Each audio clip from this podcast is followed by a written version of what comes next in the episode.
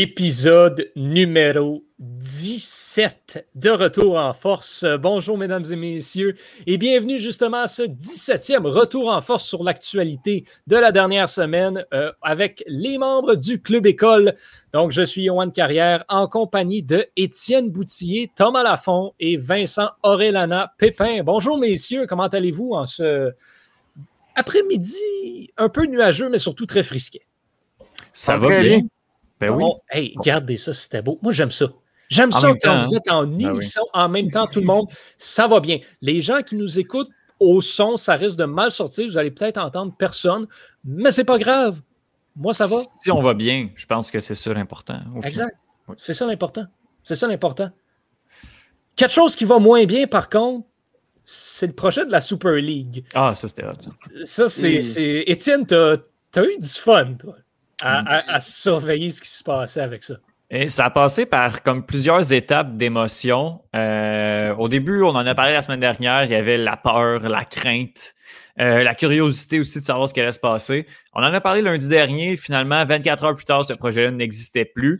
Euh, on est passé par la surprise, le chaos, euh, le, chaos, je dirais plutôt pas le chaos. Euh, ben, et également, le, projet, euh, le, projet de la Super League est tombé endormi. Ça a commencé en milieu d'après-midi ici, début de soirée en Europe, suite à la pression des, des supporters notamment en, notamment en marge du match Chelsea contre Brighton tenu mercredi, mardi après-midi. Ben, il y a eu plusieurs pressions. Chelsea, euh, la, première rumeur est sortie comme quoi que l'équipe de Londres voulait euh, se retirer et avait déjà entamé les procédures pour se retirer de ce projet de Super League. La Super League, on en a parlé la semaine dernière, c'est euh, l'espèce de, ligue semi-fermée où il y avait 12 équipes déjà, 12 géants d'Europe qui avaient décidé de se créer leur propre Ligue des champions basée sûrement, seulement sur des impératifs monétaires pour, pour, pour, en fait, pour exister, pour participer à cette compétition-là. Par la suite, ben, ça a été l'hécatombe, le jeu de domino, ça n'a ça, ça pas arrêté. Manchester City a également suivi. Manchester, Manchester City qui a été la première équipe à se retirer officiellement du projet. Pression de l'Atlético Madrid. Toutes les autres équipes d'Angleterre ont suivi. Ça a été complètement fou. Présentement, à l'heure où on se parle, il reste trois équipes dans le projet de Super League. Donc, le Real Madrid, le FC Barcelone et euh, la Juventus de Turin qui sont les, les, les, trois équipes qui portaient le projet, le, qui, qui, étaient les plus impliquées dans le projet. Euh, le, en fait, la Ligue est suspendue, euh, voire annulée. Présentement, contractuellement, il ne reste que trois équipes. On entendrait parler que ce serait euh, pour que les trois équipes se partagent les indemnités euh, de départ et de bris de contrat des neuf autres équipes. Euh, ce serait la raison pour laquelle euh, les, trois équipes sont encore là. Mais ça va être à suivre. Ça va, être, ça va être à suivre tout ça. Là. Je pense que le projet de Super League a donné une bonne frousse aux partisans et au foot au foot européen, au foot mondial. On va peut-être voir une refonte du système, peut-être pas totale, mais c'est peut-être c'est peut-être l'occasion de repenser à la manière dont on verse l'argent aux joueurs, dont la manière dont on gère les droits télé et euh, où on paye nos, euh, les, les, les, indemnités de transfert qui sont de plus en plus euh, énormes et absurdes. Donc, le projet de Super League est à l'eau. Florentino Perez de Real Madrid dit qu'il va revenir avec un autre projet. On n'a vraiment pas fini d'en entendre parler. Il va y avoir des répercussions sur les prochains mois. Mais au moins, la Super League, telle qu'on nous l'a présentée dimanche dernier, ne verra pas le jour le mercato du Real va être vraiment intéressant à suivre. Par contre, si, si, si il, il se ramasse avec euh, les, euh, les indemnités. Je, je, je, trouve, je, ben, un, je pense pas que les, les, clubs vont leur payer euh, cet argent-là. Là. Je pense qu'on va réussir à s'en sortir. Puis, tu sais, le Real Madrid qui fait pitié en disant qu'il pourrait pas, qu'il pourrait pas payer Alan ou Mbappé cet été. Honnêtement, j'ai ils me feront pas pleurer là, loin, loin de là. Ils, ont, en ont de l'argent, ils en ont beaucoup d'argent. Euh, S'il y a une pandémie présentement, puis le Real Madrid, entre autres, fait partie des équipes qui l'a créé cette inflation-là. Euh, tu sais, le FC Barcelone, le PSG qui ont laissé partir Neymar pour 220 millions d'euros, euh, le Real Madrid qui a dépassé des milliards d'euros sur des joueurs, euh, pour un joueur en particulier, mais sur des joueurs en, général. Ils l'ont créé cette inflation-là, puis là, ils se retrouvent à, à à être dans la merde parce qu'on peut plus payer des, des, des joueurs élites. Donc, c'est leur problème. Puis, euh, peut-être qu'on va assister à une déflation, mais ils me feront vraiment pas pleurer avec, euh, avec le, peu de moyens qu'ils ont, euh, de, ben, présumément. Mm-hmm. Thomas, la Super League, ça va passer dans l'histoire comme étant quelque chose qui ne méritera pas sa place euh, au temple de la renommée de la Premier League, assurément en raison de son insuccès total. Euh, je dois avouer que je ne suis pas vraiment le soccer à l'exception de West Ham qui euh, a de la misère dernièrement. Non, ça, c'est donc, ben, j'imagine que c'est pas un joueur de West Ham non plus qui va faire son entrée au temple de la renommée de la Premier League. En fait, qu'est-ce que tu viens nous pourquoi tu viens nous parler du temps de la renommée euh, de, la Ligue anglaise aujourd'hui? Qu'est-ce qui se passe de spécial? Est-ce que le bâtiment a pris feu? Whatever. Non, spécial. Aujourd'hui, les deux premiers intronisés ont été annoncés. Ça, c'est euh, Thierry Henry et Alan Shearer. Shearer, euh, deux, deux, deux légendes de, la Premier League. Thierry Henry a joué avec Arsenal de 1999 à 2007 et en 2011 2012. sa carrière en, en, Premier League, c'est 258 matchs, 175 buts, 75 passes décisives, euh, deux titres, de, deux titres de la Premier League, notamment en 2004 avec la saison invaincue d'Arsenal, euh, quatre champions, quatre titres de meilleur buteur euh, de, la, Premier League, trois FA Cup, un titre avec, avec le plus de passes décisives. Donc, vraiment une légende d'Arsenal et de la Premier League, qui est le tout premier intronisé. Euh, en, en, carrière au total avec Monaco, euh, Juventus, Barça et le Red Bull de, New York. Également, c'est euh, deux, deux trophées deux trophées de la Liga remportés avec le Barça, également une Ligue des Champions, encore avec le Barça. En équipe de France, en 123 matchs, il a récolté 51 buts, le plus de, le plus de buts en, équipe, en équipe de France, une Coupe du Monde en 1998, Euro en 2000, donc, un palmarès très rempli pour, euh, pour euh, Henry. En 704 matchs en carrière, il, y aurait, il y a eu 339 buts. Donc, euh, une, une, légende tout simplement. Alan Shearer, de son côté, c'est le joueur ayant récolté le plus de buts dans l'histoire de, la Premier League. Il a passé toute sa carrière en Premier League. Euh, il y a eu un premier passage avec, Blackburn de 1992 à 1996. Il a d'ailleurs remporté euh, un titre de la Premier League en, 1995 avec euh, Blackburn et euh, il, a, il, a, passé euh, les 10 dernières saisons de sa carrière, soit de 1996 à 2006 avec Newcastle. comme que j'ai dit plus tôt, c'est 260, 260 buts en 441 matchs, représente un record de, la, Premier League. Il a, il, a, été trois fois meilleur, meilleur buteur également. en équipe, en équipe internationale, c'est 63 matchs et 30 buts avec euh, l'équipe l'équipe d'Angleterre.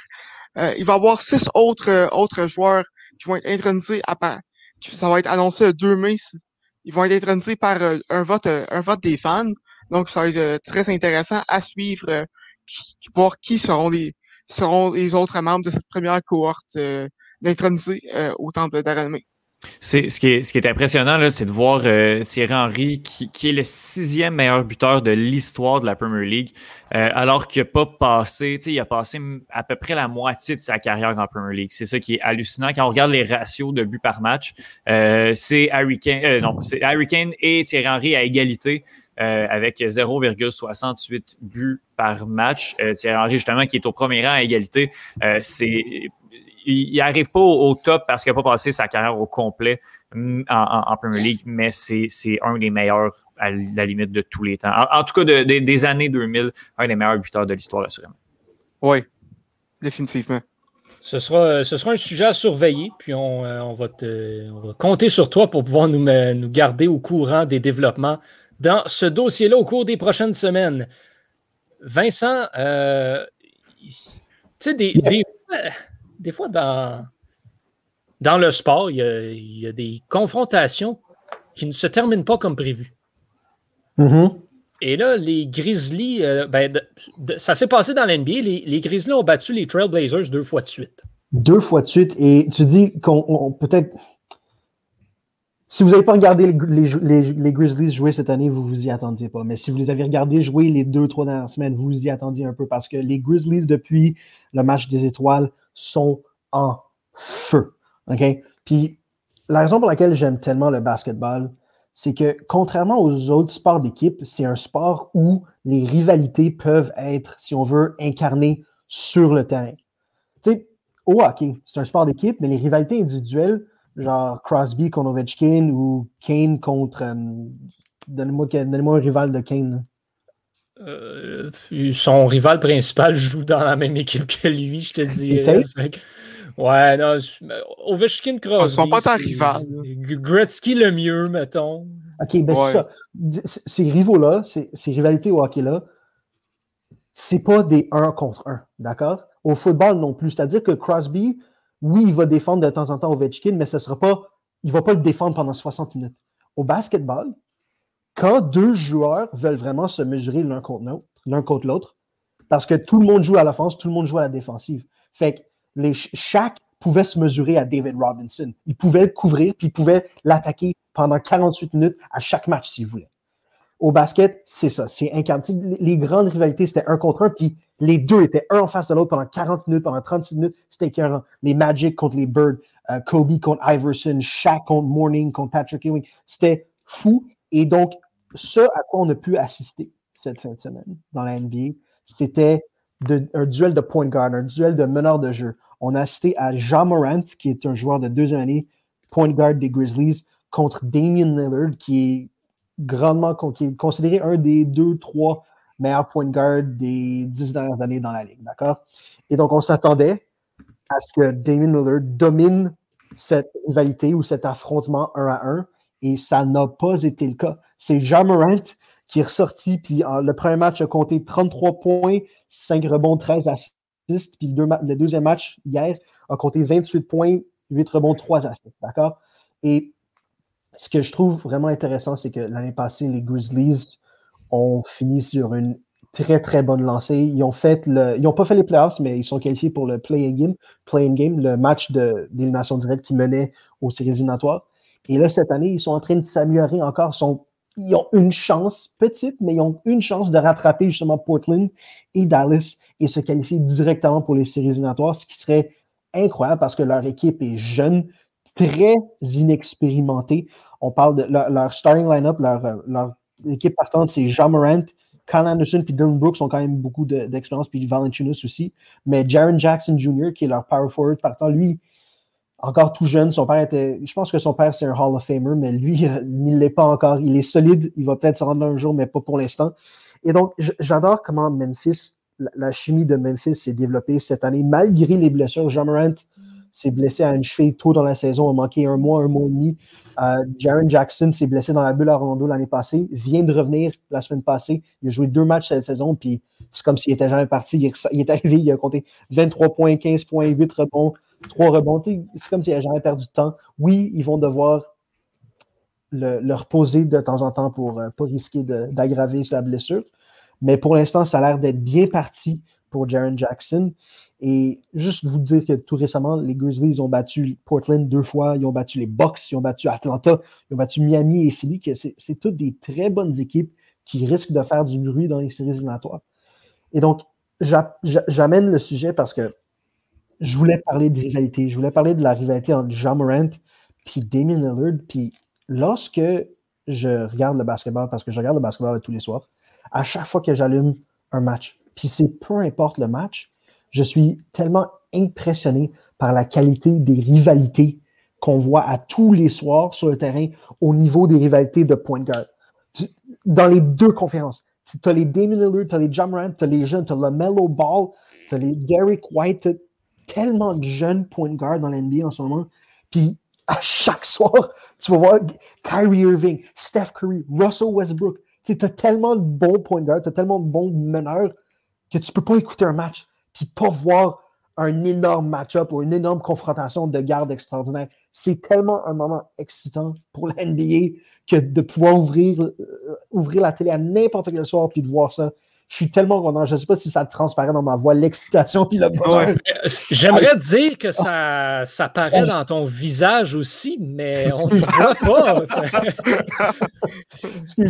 mais, mais c'est ce qui fait c'est ce qui fait la force du basketball, je trouve. C'est ce qui fait la force de la NBA. C'est tellement unique. La, seule autre mm-hmm. place où on retrouve ces rivalités-là constantes, c'est dans la lutte. T'as pas La- ça dans- ou, ou, tu sais, au UFC, tu sais, dans les arts martiaux mixtes, dans la boxe un petit peu, mais comme tu dis, les gars de boxe, les arts martiaux mixtes, ça arrive. euh, tu sais, Les, ça, les boxeurs se battent peut-être deux fois dans l'année si on est chanceux.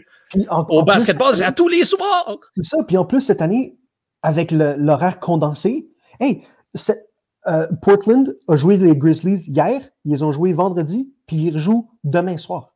Fait que trois fois en l'espace de six soirs contre la même équipe, hey, il n'y a rien de mieux. C'est quasiment comme une série, de, série, une série éliminatoire pendant la saison régulière parce que c'est condensé, puis il y a certains matchs qui doivent être annulés puis replacés. C'est extraordinaire. Rien de moins. Rien de moins. Rien de moins. Rien de moins. Je parlais, euh, je parlais un petit peu des, des arts martiaux mixtes et des, euh, des combats de lutte. Tu sais, Des, des histoires un petit peu invraisemblables. Je m'éloigne un petit peu du sport, mais comme ça, comme c'est en lien justement avec des- du combat, un petit peu genre d'arts martiaux mixtes, un petit peu spécial, euh, c'était un gros happening et ça a été couvert par ESPN, donc je me donne le droit d'en parler également. Euh, 24 avril 2020, OK, il y a un, un monsieur aux États-Unis, il s'appelle Josh Swain. Je raconte ça, puis je me dis, ça ferait toute une histoire à récit sportif, cette affaire-là. Mais en tout cas, euh, monsieur s'appelle Josh Swain et crée une conversation Facebook avec euh, Non, tous pas les- sérieux. tous les Josh Swain qu'il peut trouver sur Facebook. Et euh, il leur écrit Dans un an exactement, on se bat à ces coordonnées-là. Il envoie des coordonnées bizarres par rapport. Et euh, la personne qui gagne peut garder le nom. Tous les autres doivent changer de nom. 20 arrive le 24 avril 2021, c'était dimanche dernier. Et euh, ben, cette conversation-là était devenue tellement virale, c'était devenu un espèce d'happening. Euh, ça, ça se déroulait à Lincoln, aux États-Unis. Et on a assisté. Comment? Au Nebraska? Absolument. Lincoln, Nebraska? Lincoln, Nebraska, Oh, aux mon Dieu, États-Unis. Ils sont allés loin pour se battre dans un champ. Euh, C'était dans un parc et on a eu droit à un combat de Josh qui a été euh, qui est devenu Merde. viral sur les réseaux sociaux avec le hashtag JoshFight, qui a pas seulement regroupé les Josh Swain finalement, mais toutes des Josh différents. Ouais, juste plein de weirdos Des quatre coins du pays. Et en, de manière typiquement américaine, ben, c'était un rassemblement monstre euh, avec pas de distanciation sociale où ce que la moitié des gens à peu près portaient un masque. Et le combat s'est déroulé sous la forme euh, euh, d'une bataille royale de nouilles de piscine. Donc, tu avais des centaines et des centaines de Josh dans un parc avec des nouilles de piscine qui se frappaient dessus. pourquoi il était déguisé? Je pense que j'ai vu des Spider-Man. Ouais, il y en a qui avaient des costumes de Jedi, il y en a qui avaient des costumes de Spider-Man. C'était absolument n'importe quoi. Mais ça faisait partie du trip, ça faisait partie du plaisir. Euh, et euh, ben, il y avait deux, euh, deux événements qu'on surveillait. Donc, il y avait le combat des Josh Swain aussi, parce qu'il y en a eu deux qui se sont présentés finalement. L'original qui a créé la conversation et un autre. Et c'est celui qui a créé la conversation qui a gagné dans un match de roche-papier-ciseaux pour donc avoir le droit de garder le nom, tout ça sous forme humoristique par contre, bien sûr. Et finalement, ben, la bataille royale a été remportée par un jeune garçon de 4 ans qui euh, s'est vu remettre une couronne du Burger King en, prix pour, euh, pour, être devenu le, le premier gagnant du combat des Josh qui, semble-t-il, pourrait devenir une tradition euh, d'année après année. Je ne serais pas surpris qu'on voit une explosion du nombre d'enfants qui se font appeler Josh et que les parents vont commencer à les entraîner euh, dans des centres d'arts martiaux mixtes pour aller se battre dans ce combat-là, je ne sais pas. Bref, euh, le point positif de tout ça, c'est qu'à travers toute la popularité que l'événement a reçu, à travers toute la couverture, euh, les organisateurs en ont profité pour organiser une levée de fonds. Donc, il y a eu une collecte de fonds pour l'hôpital pour enfants euh, de la région qui a été organisée, en plus d'une récolte de denrées non périssables pour la banque alimentaire de la région également. Fait intéressant, apparemment que euh, le jeune garçon de 4 ans qui a remporté a déjà nécessité des soins euh, dès, ses... Ben, il était encore très jeune, mais quand il était encore plus jeune, dès ses, premiers mois, a nécessité des soins à l'hôpital pour enfants pour lequel la levée de fonds a été effectuée. Donc, euh, c'est une belle histoire qui, vient boucler la boucle un petit peu. Donc, malgré toute, cette, toute cette histoire insensée et un peu spectaculaire pour plus ou moins les bonnes raisons. Ça se termine quand même sur une belle note et ça a mis du, ça baume, un peu de positif dans, cette, euh, pandémie un petit peu lugubre. Ça faisait de quoi différent et d'assez divertissant à suivre sur les réseaux sociaux. Euh, on a discuté dans les dernières, euh, dans les dernières semaines à la dixième manche, notre, notre balado de baseball, qu'on avait un petit peu de difficulté avec les programmes doubles. Et là, ben, dans les derniers jours, on a eu un autre exemple de pourquoi les programmes doubles, c'est un petit peu plate au baseball. Thomas, les Diamondbacks affrontaient les Braves. Madison Baumgartner au monticule pour les Diamondbacks de l'Arizona lance, un match sans point ni coup sûr qui ne sera jamais compté officiellement comme un match sans point ni coup sûr. Non, c'est ça. À, cause d'un règlement qui date de 1991 euh, des, ligues majeures, un match sans point coup ne peut pas être compté s'il dure moins de neuf, moins manches. Euh, donc, euh, donc c'est triste. C'est vraiment triste pour Mason Baumgartner alors qu'il a lancé un, match superbe avec sept rétro au bâton et ça aurait pu un autre match qui, aurait pu être un match parfait, ça n'aurait pas été d'une erreur de, de l'arrêt court des Diamondbacks, c'est Nick Ahmed euh, sur un sur, sur, un, sur, une frappe de Ozzy Albies. Donc, euh, le troisième le troisième match en point sûr euh, de l'année, mais celui-là ne comptera pas malheureusement. Il va, il va rejoindre trois lanceurs des Expos euh, qui ont qui ont eu un match en point sûr qui n'a pas compté. Euh, Pedro Martinez, Pascual Perez et David Palmer. Le dernier match sans point sûr qui, qui n'était pas officiel, c'était Rich, c'est le lanceur des Dodgers, Rich Hill en 2017 face aux, aux Pirates. fait intéressant aussi le premier lanceur euh, du programme double, Zach Gallen, avait accordé seulement un coup sûr euh, euh, dans le premier match. Donc, donc les Braves, en 14 manches, n'ont fait qu'un coup sûr. vraiment une belle performance de lanceur de la des Diamondbacks. Et ben, félicitations à, à, à Matt Baum, malgré malgré les circonstances qui fait qu'on va sûrement l'oublier, que, que, son exploit va être sûrement oublié dans les annales du baseball. C'est triste, c'est dommage. Encore. C'est triste. Euh, bon, après ça, il faut comprendre que bon, les, programmes doubles, c'est des parties de sept manches. Donc, ça peut pas être un match sans point ni coup sûr. Je veux dire, c'est pas la même chose lancer sept manches et lancer neuf manches. Mais c'est le principe. Il n'a pas eu l'occasion de le faire. C'est ça. Euh, écoute, je, l'ai dit à dixième manche. Euh, une game de baseball, c'est neuf manches. C'est pas compliqué, c'est neuf manches ou plus.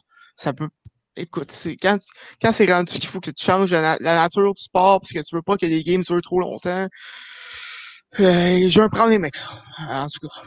Voulez-vous une, euh, voulez-vous une belle nouvelle de dernière seconde, de dernier instant? Ben, vas-y donc. Selon euh, certains, certaines sources à TSN, le Canadien de Montréal affronte ce soir les Flames de Calgary. Ah, Et il y aura un certain joueur qui fera son début euh, dans l'alignement pour Montréal. J'ai pas besoin de vous mentionner euh, qui c'est, je crois. En tout cas, bref, on verra peut-être que là, on vient d'avoir l'air tata parce que finalement, il ne jouera pas ce soir. Mais justement, pour cette raison, on ne nommera pas. C'est juste au cas où. Mais si jamais vous voulez savoir c'est qui là, sur les réseaux sociaux du Canadien de Montréal, euh, pardon, il doit avoir une vidéo de lui qui va aux toilettes, juste question qu'on s'assure que ses selles sont, extraordinaires. Donc, il faut quand même visualiser. Et là là. Hein. Étienne, euh, justement, ben, on va revenir sur les arts martiaux mixtes parce que mon, mon péché mignon, à, peu près à tous les deux semaines, c'est de venir t'entendre raconter qu'est-ce qui s'est passé dans le dernier gala de l'UFC. Euh, et d'ailleurs, je pense à toi à chaque fois que je vais me coucher maintenant le soir. Ça sonne un petit peu bizarre, mais c'est parce que mon oh. téléphone cellulaire, oh. les samedis, maintenant, ben, quand il buzz, puis que c'est parce qu'on me dit Ah, un tel a battu un tel au gala de l'UFC, ben, je dis Ah, Étienne va nous en parler. Euh, lundi à retour en force. Donc, euh, ben voilà, je sais que je sais que Kamaru Ousmane a, euh, je sais pas, selon, selon ce que j'ai lu, malmené euh, Masvidal et ça s'est mal passé. Mais c'est pas le seul combat intéressant qu'il y avait et c'est pas le seul combat qui s'est avéré à être intéressant à regarder. Ça a été complètement fou. Honnêtement, les gars, je suis, à un événement de, de tout avoir vu ce qui s'est fait dans l'UFC. Puis c'est une des cartes les plus incroyables que j'ai vues de ma vie. Ça a été complètement fou. Dana White a dit après la soirée que pour le retour des partisans, ça euh, aurait pas mieux pu mieux se dérouler euh, pour, euh, pour l'événement. Je connais des gars après le, après l'événement qui euh, doivent pas être d'accord à l'hôpital en train de se faire mettre une tige dans la jambe, mais euh, somme toute, euh, événement euh, assez, assez incroyable. Je vais aller, je vais, je vais essayer d'y aller vraiment rapidement parce qu'il faut vraiment qu'on passe à travers ce qui s'est fait. la carte, la carte pré-préliminaire qui joue sur ESPN 2 nous a gratifié de deux combats complètement fous. Euh, le, combat entre Ariane Carnelossi et Na Liang, qui s'est terminé par une victoire de l'Italienne Carnelossi. Au deuxième round, par chaos technique, a été fou. Et après ça, euh, chez les 125 livres, Jeff Molina contre Killing Aori. J'avais aucune idée qui étaient ces deux hommes, mais nous ont livré de ce que des gens croyaient peut-être être le combat de l'année. Il y a des limites quand même. Ça a été un combat complètement fou, mais combat de l'année, on repassera. Euh, donc, euh, ça, c'est pour la carte pré, les early prelims, comme on dit, la carte pré-préliminaire. La carte préliminaire a été intéressante, mais c'est euh, le pay-per-view, la télé à la carte, ça a été. J'ai crié trois fois. J'ai crié trois fois euh, de, j'ai sursauté, ça a été. on y va un par un. Anthony Smith contre Jimmy Crute. Combat relativement intéressant. Anthony Smith domine Jimmy Crute debout.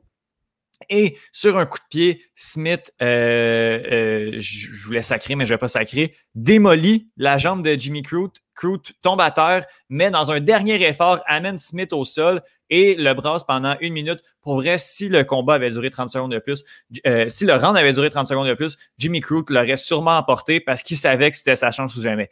Quand, la, quand le round s'est terminé, on a vu Crute debout et on a vu sa cheville qui était complètement cassée. Donc, euh, avait, a essayé de tout donner à la fin du round en sachant que quand le round allait se terminer, les médecins allaient arriver dans le tas et allaient arrêter le combat victoire d'Anthony Smith euh, parce que Crute était juste incapable de rester debout. Malheureusement, on commence les rounds, euh, les rounds les deux debout, donc il pouvait pas commencer le round assis et espérer qu'Anthony Smith euh, vienne s'amuser avec lui. Il pouvait, pouvait pas faire comme dans le Karate Kid, là, se tenir sur une jambe puis essayer de, faire quelque chose. Il pourrait, mais ça se peut que le médecin vienne un peu intervenir et dire que, que ça fonctionnera pas. Il y a déjà des, il y a Sean O'Malley qui a déjà gagné sur une jambe, mais sinon, sinon c'est pas arrivé souvent. Puis ça aurait pu être le cas de Jimmy Crute s'il avait réussi à finir Anthony Smith à la, fin du combat. Est-ce que vous vous rappelez, fin 2013, le coup de pied, euh, le pied d'Anderson Silva euh, sur Chris Weinman? Euh, je vais juste vous rappeler, tout le monde a vu cette image-là. Anderson Silva tente un coup de pied à la jambe de Chris Weinman et double fracture du tibia, ça casse en deux et c'est une image complètement horrible, la jambe qui, qui, est complètement explosée. C'est Anderson Silva contre Chris Weinman. C'est la première fois, puis de, ma connaissance, c'est la seule fois que j'ai vu ça dans l'UFC, avant hier, avant samedi en fait. Chris Weinman, l'adversaire d'Anderson Silva sur ce combat-là, subit la même blessure qu'Anderson Silva a subi sept ans plus tard. C'est complètement fou. La boucle est bouclée. C'est pas une question de karma du tout. C'est une question d'hasard incroyable. Après 17 secondes, Chris Weinman tente un leg kick, un, coup à la jambe sur Uriah Hall et la même blessure, la, double fracture du tibia, la jambe part en compote, ça se termine et c'est un record pour Uriah Hall. C'est le seul de l'histoire à avoir gagné un combat sans avoir tenté une seule frappe. ouais, tant mieux pour lui. Ben, exactement. Ça, c'est la première fois que j'ai tellement bon. Ben, Ryan, oui, euh, quand, oui, ben, visiblement, il a gagné sans donner de coup. Mais euh, ça, c'est la première fois que j'ai crié. J'ai pas vu, j'ai pas voulu voir la reprise. Je l'ai vu une fois, c'était suffisant, puis c'était vraiment dégueulasse. Honnêtement, je vous conseille pas d'aller regarder ça, mais juste pour, pour voir la boucle bouclée, c'est complètement. Moi, je ferais. Si je suis Ryan Hall, on dirait qu'ils jouent à tag les deux, là, euh, les trois en fait. Euh, je ferai attention hein, au prochain coup de pied euh, donné à la jambe de mon adversaire si on se fie à la tangente. après ça, on embarquait dans les combats de championnat. Le premier combat de championnat, c'était Valentina Shevchenko contre Jessica Andrade. Un bon combat, sans grande surprise. Valentina Shevchenko qui gagne par code technique. Euh, à, 30, à 3 minutes 19 du deuxième round. On s'attendait à ça. Valentina qui a juste amené Andrade à terre, qui s'en est occupé, et euh, l'arbitre a arrêté le combat au deuxième round. La deuxième fois que j'ai crié, c'est quand Rose Namayunas est allé rechercher sa ceinture des 115 livres contre Wiley Zhang. Rose Namayunas n'était pas favorite euh, de loin au moment du combat. Ça part une minute entre les deux combattantes, assez tranquille, les deux s'étudient, et puis là, Rose Namayunas lance un coup de pied à la tête de Wiley Zhang, tombe à terre, allumé raide, avec quelques coups marteau pour finir le coup. Rose Namajunas regagne sa ceinture. C'était, c'était hallucinant sur un coup de pied à la tête. Euh, Wally Zhang qui se plaint à l'arbitre que, le, stoppage est trop tôt, euh, aucunement. Donc après 1 minute 17, euh, victoire de Rose Namajunas. Et ben le main event, c'était Kamar Ousmane contre Georges Masvidal 2. Euh, les deux combattants qui s'étaient vus l'été dernier euh, une victoire de Kamaru Usman dans un des pires combats de championnat de l'histoire des, euh, des welterweight. Euh, et là, c'était la reprise. Et l'enjeu, c'était de voir, parce que le premier combat avait eu lieu à six jours, à six jours d'avis. Là, c'était de savoir, maintenant que les deux ont des, des camps d'entraînement complets, qui allait s'en sortir. Puis, ça a été exactement le même résultat. Euh, premier round relativement serré. Kamaru Usman qui a réussi à, déstabiliser son adversaire à maintes reprises, mais Masvidal qui envoyait quand même des, des bonnes alertes. Puis au deuxième round, euh, tout le monde a vu l'image. Là, euh, Georges Masvidal qui s'est fait allumer contre, euh, contre Kamaru un beau 1-2. Euh, j'ai partagé l'image sur mon mur Facebook. Là. Euh, Georges Masvidal a, de très longs cheveux et donc il s'est mouillé les cheveux. Puis quand le coup de Usman est parti, ça a donné une espèce de gros nuage, grosse explosion d'eau autour de la tête de Masvidal. C'était vraiment de toute beauté la troisième fois que j'ai crié. Le, gros coup de poing complètement fou. Euh, euh, il va être imbattable. Je sais pas qui va réussir à battre ce, combattant-là. Garde sa ceinture des, des welterweight. Puis je sais pas qui vont mettre devant lui, mais euh, je sais pas qui va le battre. Parce que maintenant, Kamaru Usman était connu comme un lutteur. A Francis Ngannou, le champion des poids lourds, qui est un grand, grand, grand cogneur dans son camp. Et de l'autre côté, Francis Ngannou, qui n'a pas une énorme lutte, a Kamaru Usman dans son camp. Fait que les deux sont en train de s'entraider. Et les deux sont désormais imbattables parce que les, forces de l'un euh, viennent aider les faiblesses de l'autre. Ça va être complètement fou. Bref, cette carte-là euh, a été incroyable. A même pas duré. Un combat de championnat normal, ça dure 25 minutes. La carte au complet n'a même pas duré 25 minutes. Euh, on a eu beaucoup, beaucoup d'arrêts. J'ai crié beaucoup. J'ai eu énormément de plaisir. UFC 261 avec la foule mine de rien, qu'on soit d'accord ou pas, la foule a amené un élément incroyable de, euh, d'ambiance euh, dans tout ça. Les, fans étaient juste contents d'être là. Euh, donc voilà, c'était, c'était mon review. J'ai essayé de faire rapide parce que j'avais beaucoup de choses à dire, mais c'était, c'était vraiment. Je, je l'aime bien, Étienne. Pour ceux qui pour ceux qui, qui, nous connaissent peut-être pas, je, je, considère que c'est, c'est un bon ami. Facebook nous considère peut-être comme des trop bons amis parce que c'est rendu qu'on reçoit des alertes quand on partage des affaires ou qu'on change nos photos de profil ou whatever. Et euh, puis, je dois avouer que je, l'ai un petit peu moins aimé quand je me suis fait réveiller dimanche matin par mon téléphone qui a sonné, que c'était écrit Étienne Boutia partagé une image. Et quand j'ai cliqué dessus, c'était écrit nuage. oui, c'était le nuage au-dessus de la tête de. J'ai été réveillé par nuage. Mais ça valait la peine, ça. Oui. Euh, par contre. C'est ça je me disais. Ah, ben, euh, par contre, moi, ça, ça, fait un, ça fait un bout que je parler de, de UFC. Et euh, de ce que je comprends, Dana White a un peu la mèche courte côté défaite. Et euh, Masvidal, ça fait deux, trois défaites, grosses défaites qui, qui, subit. Et je comprends pas pourquoi que la UFC s'obstine à, à, à, le push comme, comme comme, euh, comme le, top guy, si tu me permets l'expression. Ben, ben tu sais, Masvidal euh, était sur une défaite seulement. Euh, c'était contre euh, Kamar Ousmane, n'avait pas recombattu depuis, puis moi, je suis d'accord avec toi. Je ne comprends pas pourquoi. Ben, en fait, c'est un peu par défaut. Il n'y a pas beaucoup de personnes, beaucoup de gens dans cette catégorie-là qui veulent. Ben, en fait, Kamar Ousmane a déjà nettoyé tout le monde. il y a juste Masvidal qui voulait retenter le coup. Moi, personnellement, je lui aurais donné un combat de relance, au moins, pour qu'il y ait un, un, combat pour le titre sur une victoire. Euh, mais euh, Masvidal, c'est, il a parlé, ça fait depuis juillet qu'il, parle, qu'il trash talk, qu'il essaie d'aller chercher Kamaru Usman parce qu'il veut euh, dire, OK, bon, ben là, tu, tu m'as t'as, gagné parce que j'avais, j'avais appris le combat ces jours avant, maintenant on va avoir des full training camp. Là, je pense qu'il a compris. Je pense qu'il n'y aura pas une troisième avant, euh, avant un bon Il va falloir qu'il enchaîne une coupe de victoire. Mais c'est vrai que c'est, j'ai trouvé ça particulier, mais il y a tellement personne, puis Ousmane a tellement dominé cette catégorie-là qu'il y avait juste Masvidal dans les plans. Je pense que... il est drôle. Ah oui, cool, Street Jesus. Il, dit quand, quand, quand, quand je knock out quelqu'un, je l'envoie au Shadow Realm. Il dit I'm a baptize you. Il, est assez charismatique. Il me fait rire. Ouais, ouais. C'est pas un grand partisan de l'UFC, mais c'est un des gars que j'ai regardé parce que je le trouve assez cocasse. a gagné la, la, la, la BMF, là, la, la, la, Best Mother Effer euh, ceinture là, de, contre, oh. contre Nate Diaz en décembre 2019. Donc, il est un bon trash talker. Là, il est super charismatique et tout. Donc, ça, je pense que ça te fait un bon méchant contre le, le, le, le clean Camarus, man. Yup. Il y, a des, euh, il y a des athlètes dans le monde du sport. Il y a des athlètes dans le monde du sport, je ne prend rien. Il y a des athlètes qui sont forcés de prendre leur retraite euh, pour des raisons des fois moins, euh, moins, moins le fun que d'autres. les blessures, ils sont souvent pour quelque chose. Et aujourd'hui, on a appris que euh, l'ancien du Canadien de Montréal et des Blackhawks de Chicago, Andrew Shaw, a décidé d'accrocher ses patins, prend sa retraite euh, à la suite de la des recommandations des médecins. On sait que Shaw a un historique euh, assez inquiétant au niveau des commotions cérébrales, notamment.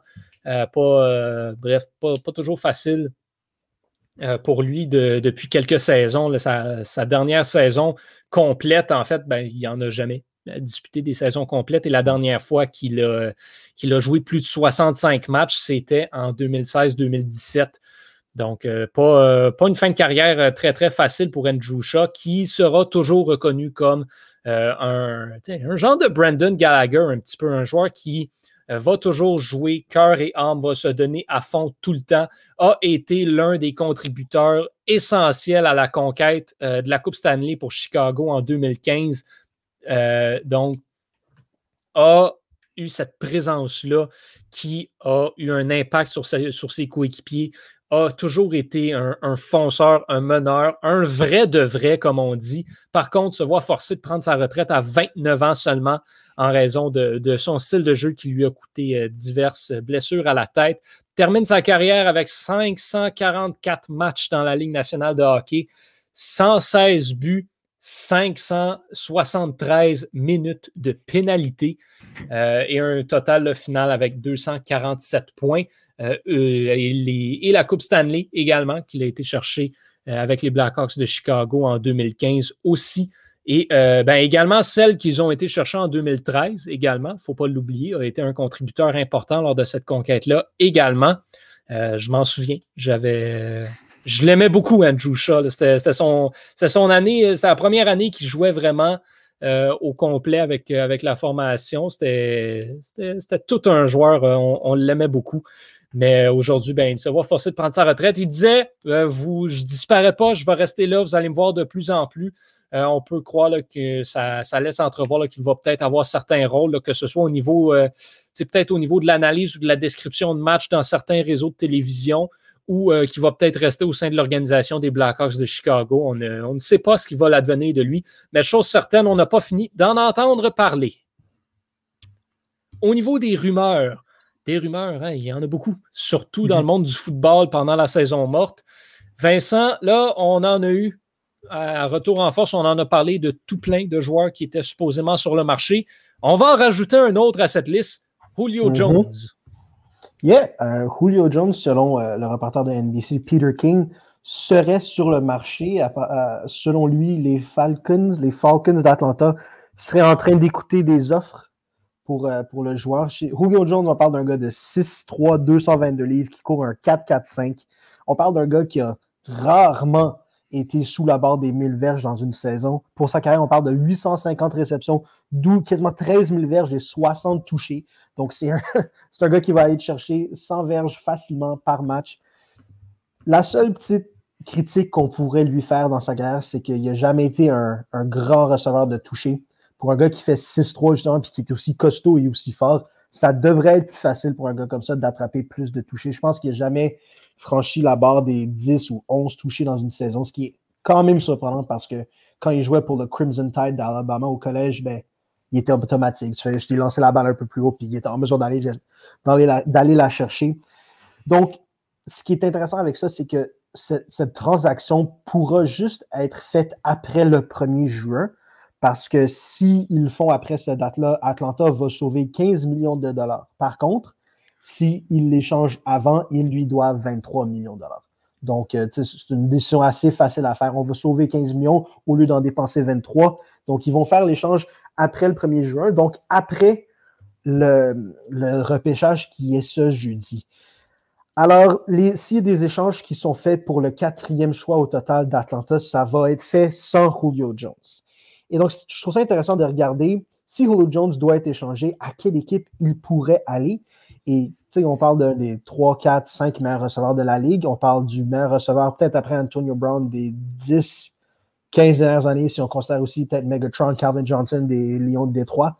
Donc, oui, tout le monde, tout le monde pourrait se payer. Tout le monde pourrait utiliser Julio Jones sur son équipe. Par contre, pas tout le monde peut payer son énorme contrat. Les équipes avec le plus d'argent euh, disponible qui pourraient l'utiliser, les, Jaguars qui ont Didi Westbrook puis Keelan Cole, rien d'extraordinaire à recevoir. Les Broncos ont deux bonnes recrues, donc eux, je pense pas qu'ils feraient un move pour aller chercher. Les Jets sont pas assez intelligents pour faire un, move brillant comme ça. Donc, c'est les Colts avec euh, Carson Wentz. Carson Wentz, les, receveurs auxquels Carson Wentz va lancer cette année, c'est um, T.Y. Hilton puis Michael Pittman, qui était une recrue l'année passée, qui a joué à USC. Ça, c'est c'est pas extraordinaire comme corps de receveur. Donc, les Colts pourraient l'utiliser, les Lions et les Browns. Les Browns, je trouve que c'est le plus intéressant parce que les Browns sont en mode gagnant tout de suite, n'est-ce pas? Ils viennent de mm-hmm. dépenser, l'année passée, ils ont dépensé beaucoup d'argent en défensive. Ils ont dépensé euh, pour payer Odell Beckham Jr., ils ont dépensé pour Jarvis Landry. Leur, euh, Nick Chubb, qui est leur porteur de ballon, est encore sur son contrat recul. L'affaire avec Odell Beckham, c'est qu'il est plus jeune que Julio, mais il est magané tout le temps. Il joue rarement 16 matchs dans pense qu'il n'a jamais joué 16 matchs dans une, dans une saison, à part peut-être son année recrue pour les Giants. Donc, ce qui serait intéressant, c'est que puisque les Atlanta s'en vont en reconstruction, échangeons Julio Jones pour Odell. Prenons le receveur qui est un peu plus vieux, qui coûte un peu plus cher, puis donnons-leur le receveur qui est un peu plus jeune pendant qu'ils reconstruisent avec le quatrième choix au repêchage. Donc, ça, je pense que ce serait bénéfique aux deux équipes. Et ce qui est aussi intéressant là-dedans, c'est que cette annonce-là que Julio est sur le marché, ça annonce nécessairement une reconstruction des Falcons. Et donc, est-ce qu'ils veulent reconstruire avec Matt Ryan, dont le contrat, il reste encore deux ans sur son contrat? Est-ce qu'on garde Matt Ryan deux ans, qui est encore serviable? Tu ne gagneras pas avec Matt Ryan. Tu peux peut-être te rendre au Super Bowl. Ils sont rendus au Super Bowl avec Matt Ryan. Je doute qu'ils vont être capables de le faire cette année parce que la nationale est extrêmement forte avec, mm-hmm. avec les Aaron Rodgers, les Stafford qui est rendu à LA. Euh, Russell Wilson est encore là. San Francisco peuvent aller chercher un carrière, donc eux vont être solides. Donc, je pense que ça annonce une reconstruction. Je pense que c'est la décision intelligente. Arthur Blank, c'est pas un gars qui a peur du renouveau. Arthur Blank étant le propriétaire d'Atlanta. Et donc, qu'est-ce qu'il pourrait faire avec ce quatrième choix? Je pense que la, la décision la plus logique, c'est d'aller chercher quelqu'un qui va potentiellement protéger le carrière, donc on parle des Penny qui est un des meilleurs prospects euh, comme garde à être sorti des 5, 6, 7 dernières années. Ou, moi, ce que je ferais, c'est que j'irais chercher, je ne sais pas si vous en avez entendu parler, euh, le Titan de la Floride des Gators, Kyle Pitts. On parle d'un gars de 6'6, 246 livres qui court un 4-4. C'est un athlétisme qu'on a rarement vu. Il est plus athlétique que Gronkowski. Ce gars-là, l'année passée, en 10 matchs en Floride, a attrapé 45 passes pour 77 verges et 12 touchés en 10 matchs. C'est des chiffres inimaginables. Puis, donc, je pense que c'est. S'il y a une année pour se débarrasser de Julio Jones, c'est cette année. Parce que la, la classe de receveurs, sans compter Carl Pitts, qui est techniquement un tight end, est extraordinaire c'est des gars comme Rondell Moore, c'est des gars comme Terrence Marshall, euh, Jefferson, pas Jefferson, excuse, uh, Jamar Chase, Devante Smith, Jalen Waddle, euh, Bateman de Minnesota. C'est une classe aussi forte, sinon plus forte que celle qu'on a vue l'année passée. Puis on a vu comment la classe l'année passée a bien performé dès sa première mm-hmm. année. Donc, s'il y a une année pour se débarrasser de Julio Jones, c'est cette année. Je ne sais pas s'ils vont le faire. Ce serait la décision intelligente parce qu'il y a une panoplie d'options différentes comme receveur et tight end dans le draft. À l'approche euh, du repêchage, justement, euh, parce que c'est jeudi, ça s'en vient. Mhm. Euh, mhm. donc, il y a les analyses de sélection, il y a des rumeurs de transactions, il y a des rumeurs qui roulent depuis, depuis quelques, quelques semaines, quelques jours, différentes rumeurs par-ci par-là. Thomas, tu viens euh, à quelques jours du repêchage nous faire un, petit résumé de tout ça, nous mettre à jour un petit peu sur où en sont les, rumeurs de transactions, les rumeurs de sélection et tout ça, si je comprends bien. Oui, exactement. Euh, du côté, euh, je vais commencer tout de suite. du côté des 49 des, des on sait qu'ils ont le troisième choix et qui, et qui veulent repêcher un corps, un corps ailleurs. Apparemment, ça se jouerait entre Mac Jones de Alabama et et Trey Lance de l'Université du Dakota du Nord. C'est fou. oui, effectivement, c'est honnêtement, ce, choix-là, je le comprends pas trop parce que ça, ça, ça dépendrait du, choix des Jets qui, justement, on, on en parlait plutôt euh, il y a quelques semaines, qui, qui s'enlignait pour repêcher euh, euh, Zach Wilson de l'université BYU. Euh, par contre, j'ai lu qu'il y aurait une forte possibilité qu'ils soient en train de, euh, qu'ils en train de, si tu me permets l'expression, de troller toute la, la planète NFL et, et qui repêcherait Justin Fields à la place ce qui serait un, un bien meilleur choix, à mon avis. euh, donc, euh, donc, le choix des 49, des 49ers, ce serait entre Mac Jones et uh, Trey Lance. Si Justin Fields est, est, disponible, soyez pas surpris si les Patriots euh, vont, vont, vont, se, vont se monter dans le repêchage pour aller chercher euh, leur, euh, leur carrière d'avenir. On sait qu'il y a eu beaucoup de difficultés euh, l'année dernière avec Cam Newton et, et qui risque d'en avoir encore euh, du côté des carrières en Nouvelle-Angleterre. Et euh, Bill Belichick n'est pas très patient. du côté des Falcons, justement, t'en parlais, ça s'enligne beaucoup pour à ce qui repêche Carl Pitts. Par contre, par contre, de, ce que, de ce que j'ai pu lire, si euh, Justin Fields est encore disponible au quatrième choix, il, risque de repêcher euh, Justin Fields encore. Euh, donc, beaucoup de beaucoup de, de corps ailleurs. honnêtement, la, classe de corps ailleurs cette année est extrêmement profonde avec des, des Trevor Lawrence qui, qui, qui, qui, qui est le premier choix de, qui est le consensus pour sortir premier au repêchage. Trevor Lawrence, Justin Fields, Zach Wilson, Mac Jones, euh, Trey Lance, euh, Cal Trask aussi de, de mm-hmm. des, des, Gators à Floride euh, qui, qui pourrait venir brouiller des cartes un peu comme un, un wild card, si tu me permets l'expression.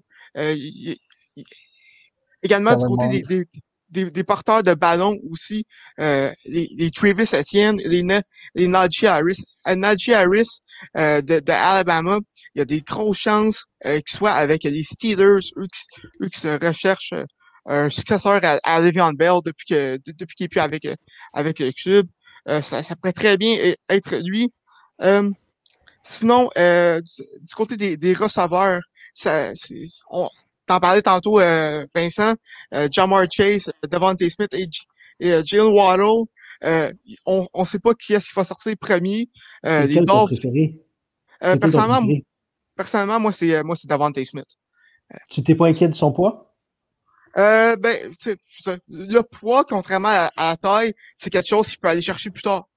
Mm-hmm. Donc, euh, moi, moi, moi, si je suis, mettons, euh, les Dolphins qui, qui repêchent sixième, si je me trompe pas, j'irais chercher Davante Smith euh, pour donner euh, des, des, des, armes offensives à toi, à toi, Tagovailoa, euh, leur carrière du futur.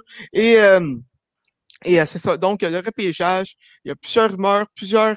Ça, ça change de jour en jour, d'heure en heure même. Donc, euh, peut-être que, ce que je vous dis n'est plus à jour euh, quand, quand l'épisode va être sorti demain. ça va être très intéressant à suivre. Jeudi. Euh, honnêtement, moi, j'ai très hâte. Je sais pas pour vous, les gars. Je peux pas dire que j'ai hâte parce que je peux pas dire que c'est l'événement que je suis de plus près, mais, euh, mais ça semble être un gros happening, particulièrement cette année. Euh, donc, on, va suivre ça de près, assurément, et c'est sûr que ce sera partout. Hein. les résultats du repêchage vont être épinglés partout sur tous les réseaux sociaux. Johan, j'apprécie vraiment ton effort pour euh, démontrer de l'intérêt je pense, qu'il faut qu'on s'intéresse un petit peu à, tous les sports dans la mesure du possible, mais de base, le football, c'est pas ce que je suis le plus. Donc, je peux vous dire que le repêchage. Écoute, je, ne m'intéresse pas au repêchage de la MLB. OK, ça passe. Je me vois mal m'intéresser au repêchage de la NFL. Le repêchage de la MLB, par contre, c'est que c'est un processus tellement différent parce que les ah, joueurs n'arrivent pas tout de suite les majeurs. C'est ça. Puis c'est parce qu'il y a aussi comme 850 000 rondes. ça aide pas non plus, mais au nombre de joueurs qu'il y a dans un effectif, euh, tu n'as pas le choix.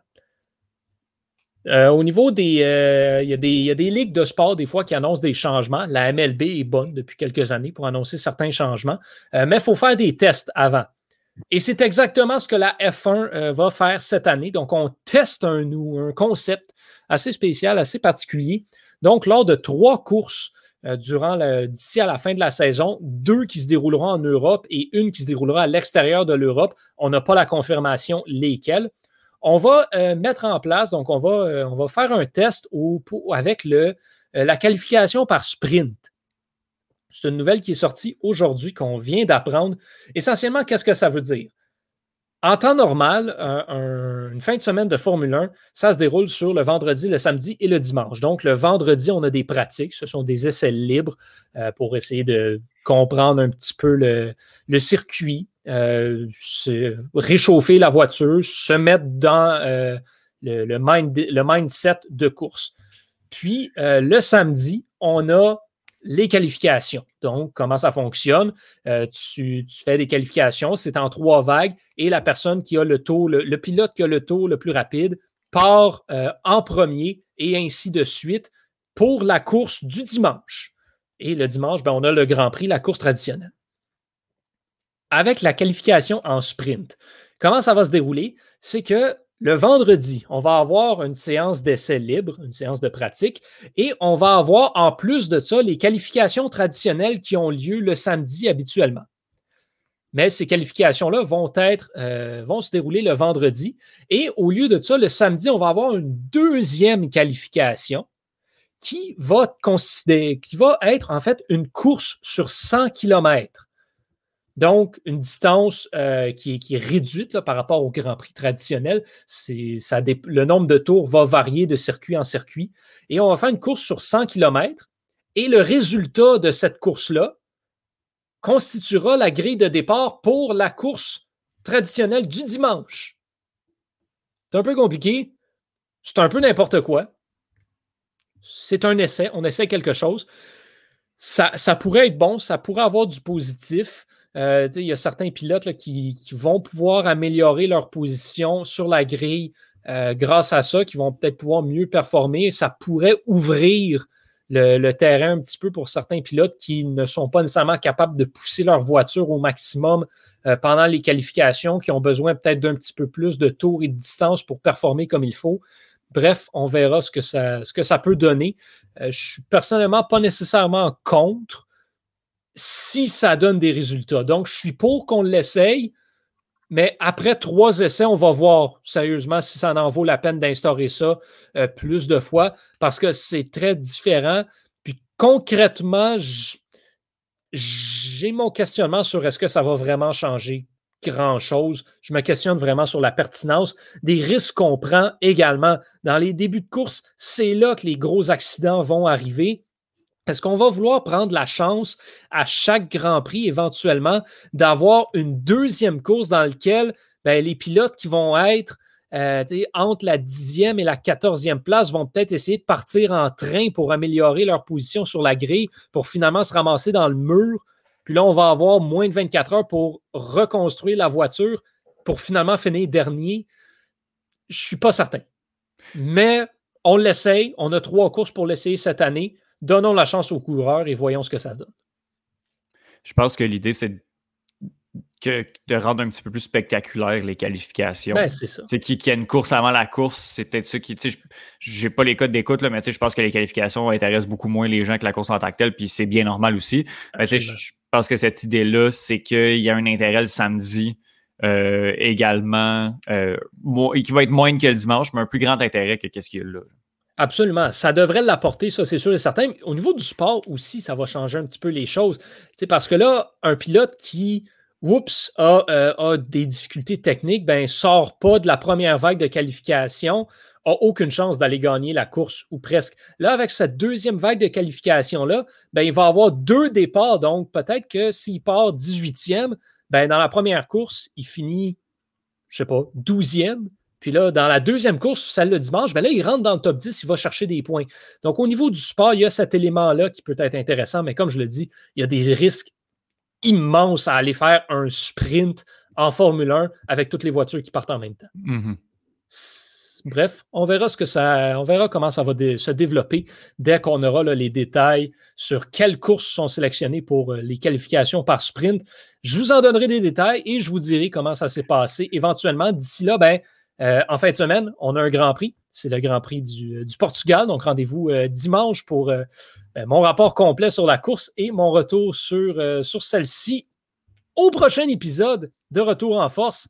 La semaine prochaine, c'est un rendez-vous à ne pas manquer, 18e épisode de Retour en force. Euh, je serai sans doute, je l'espère, accompagné à nouveau de vous trois, messieurs. D'ailleurs, je vous remercie énormément pour votre participation cette semaine. On va peut-être retrouver Pierre-Luc la semaine prochaine également. C'est un à suivre. D'ici là, bien, je vous souhaite une excellente semaine. À la maison également, on vous souhaite que tout se passe bien avec la température qui annonce dans les prochains jours. Là, sortez dehors, allez bouger un petit peu, ça, va faire du bien. Et puis, ben, profitez-en également des petits temps libres que vous pourrez avoir peut-être pour écouter nos autres balados-diffusions, pour surveiller notre contenu écrit également. Bref, suivez-nous, aimez-nous, s'il vous plaît. On ne vous en demande pas beaucoup. Hein? Au nom de toute l'équipe, messieurs, dames, je suis Johan Carrière et je vous souhaite de passer une excellente semaine. À la prochaine!